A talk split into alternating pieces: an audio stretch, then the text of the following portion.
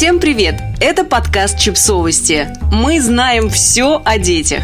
Пять ситуаций, в которых ребенок, вероятнее всего, устроит истерику.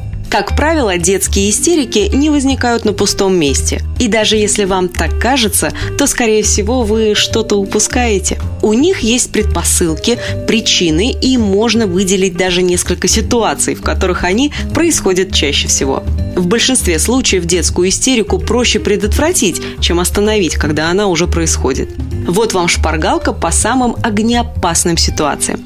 Итак, когда дети чаще всего склонны устраивать истерики? Когда им некомфортно. Слишком жарко, слишком холодно, в ботинок завалился камешек, бирка от футболки натирает шею, штанина намокла в луже. Причин может быть миллион. Мы далеко не всегда способны заметить такую мелочь у самих себя, не говоря уже о детях, но малыши очень чувствительны к подобным вещам.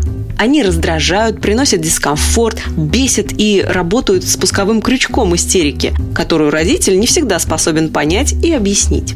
Как предотвратить истерику? Обращайте внимание на жалобы ребенка на дискомфорт и все-таки не надевайте на него тот колючий свитер, который он так не любит когда они чего-то хотят и не получают. Классический сценарий. Ребенок видит в магазине игрушку, которая ему нравится, просит ее, а в ответ получает отказ. Казалось бы, рядовая ситуация, но мозг ребенка воспринимает ее иначе.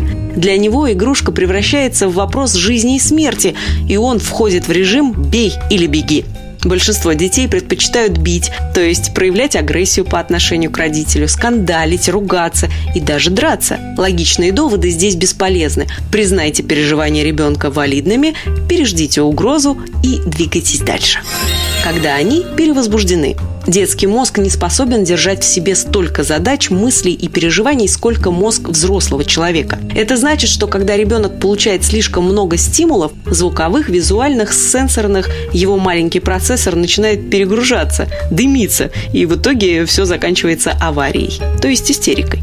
Регулируйте уровень стимуляции ребенка. Следите за тем, как он реагирует на внешние раздражители. Замечайте первые признаки перевозбуждения и руководствуйтесь состоянием ребенка, принимая решение о том, стоит ли вам побыть на этом дне рождения еще часок или пришло время заказывать такси и мчаться домой когда им надо менять деятельность. Многие истерики происходят в те моменты, когда ребенку надо перестать делать то, что он делает, и начать делать что-то другое. Например, перестать играть и пойти чистить зубы. Перестать смотреть мультики и пойти обедать. Перестать скакать по дому и начать одеваться. Все эти переходные периоды даются детям непросто, и виной тому недостаточно развитая лобная доля мозга. Маленьким детям непонятна концепция протяженности времени и планирования на будущее. Они постоянно находятся в моменте, и то, что они делают в данную секунду, является для них самым важным на свете. Что делать, если вам все-таки надо, чтобы ребенок оторвался от своих дел и занялся чем-то другим? Начните готовить его заранее. Используйте таймер. Будьте деликатны, но настойчивы.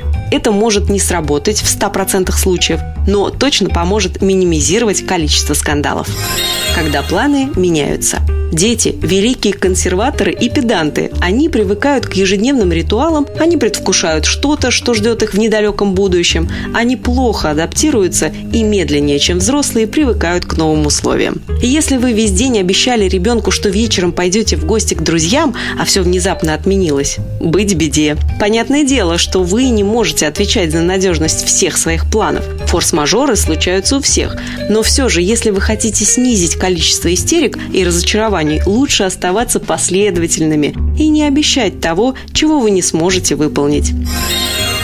Подписывайтесь на подкаст, ставьте лайки и оставляйте комментарии. Ссылки на источники в описании к подкасту. До встречи!